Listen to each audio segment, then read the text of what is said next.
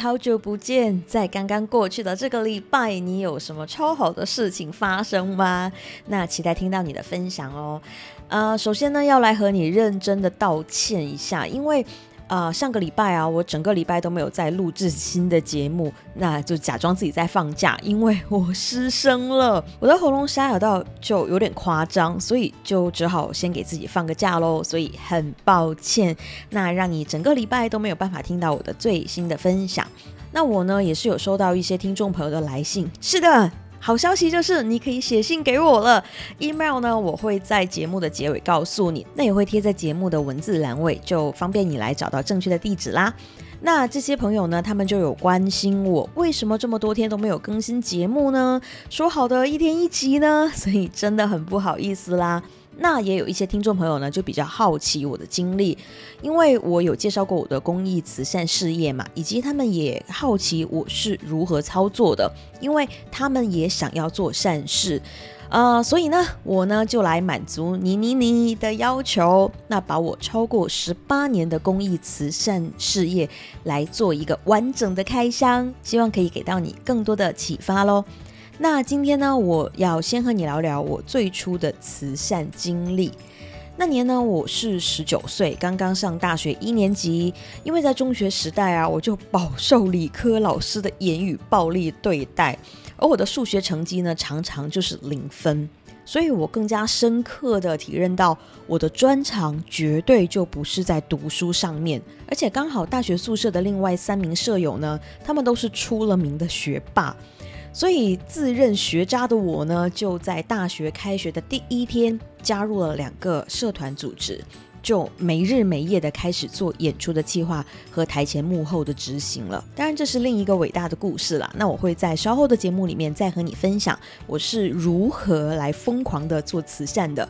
但是说出这个背景故事呢，是因为我想要告诉你一个重点。那作为学习上面的学渣和社团活动的超级学霸。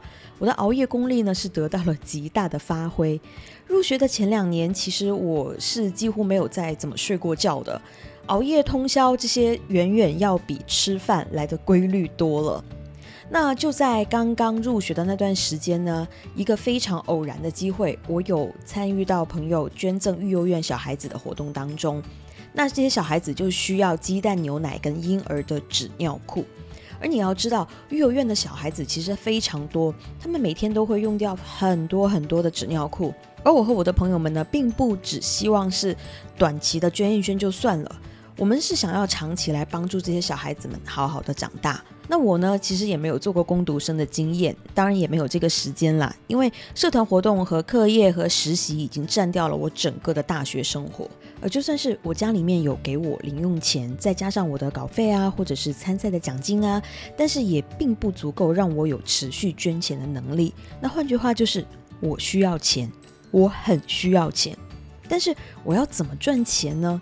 我要怎样可以不用太多额外的时间，不用去打卡去工作，还能有不错的收入呢？因为我不是要赚取我的生活费啊，而我是希望可以有更充裕的钱，可以能持续的帮到小孩子们呐。然后我就想了想，我的专长 好像我最擅长的就是熬夜了。那我要怎么办？怎么办？怎么办呢？那正当我陷入苦恼的时候呢，机会就出现了。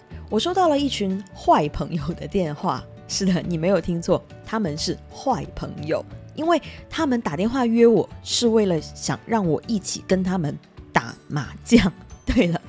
因为他们知道我是会打麻将嘛，就算我打的其实并不是很好，就算我真的不喜欢打麻将，因为我我不喜欢赌博这件事情，但是我至少还是有得到过家里面一些老人家的真传，在他们三缺一的时候，我还能凑个脚。所以呢，我就答应了。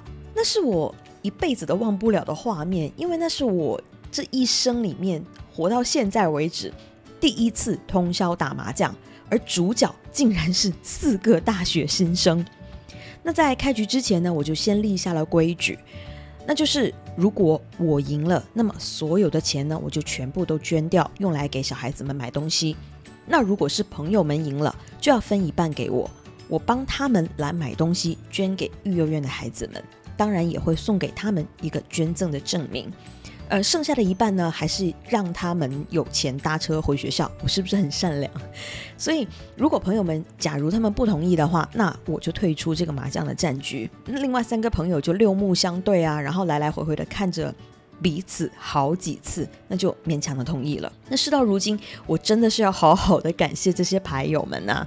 你们是多么的缺人才会让我一起打麻将，还会被我勒索你们的钱呢？那第一个通宵打麻将的夜晚呢？其实我已经不记得我赢了多少钱了，但是我只记得在那个哗啦哗啦没有停过的夜里面呢，我一次次的杠上开花。当我带着厚厚的一叠钱，累到体力不支，迎着早上的那个太阳，摇摇晃晃的走出麻将馆的时候，朋友们震惊了。他们说：“下次再也不能找我凑个脚了，他们亏大了。”是不是你也会很为我开心？因为我办到了，而且我发现呢，当我在做一件正确的事情的时候，甚至连老天都在帮我赢哎。就在我走出麻将馆的那个早上啊，我就迫不及待地跑到超市买了这几十个孩子需要的牛奶跟纸尿裤，然后跑到了邮局把他们寄出去了。而接下来的故事，应该你会能猜得到，那就是我竟然会主动邀约这些坏朋友再一次一起打麻将。你要知道，那是无数个多么疲惫，但是又多么值得的夜晚呐。朋友们拿着我给他们的票据还有感谢信的时候，他们连洗牌的速度都加快了啊！因为他们在想，在有限的时间里面呢，可以玩多几局，然后他们也就可以捐更多啊。这样的日子应该持续了有一年吧，因为我们都是活跃在社团，我们的晚上很多的时候都是用来开会，所以就没有办法用更多的熬夜来打麻将了。而且我是真的不喜欢赌博啊，哪怕我真的赢很多，那其实一年之后我们就都没有再约起来打麻将了。但是至少我们用这种很不乖的方式，为了那五十多个孩子提供了一年的支持。以前呢，我其实是不太敢把这段黑历史讲出来的，因为会觉得可能会遭来非议跟骂名。呃，只有很熟的这些朋友啊，我才会敢讲。但是今天呢，我决定要分享给你听。当然，我绝对不是为了鼓励你去打麻将去赚钱，因为赌博真的不是一件好事。但是我想要告诉你的是。如果你真的想要做一件帮助别人成长的好事的时候，你就一定会找到方法让你来获得你想要的资源。你也一定会找到你的盟友，变成一个阵营，一起去做这件好事。那如果当你找对了方法，你真的想要促成这件好事的时候，那么连老天都会来为你开路，他会让你获得成功，让更多你想要帮助的人获益。好啦，这就是我今天想要和你分享的故事。谢谢你让我安心的讲出来。但是请记得哦，我真的不希望你去赌博，绝对不要，因为我相信你一定会找到比我当年更好的方式来行善。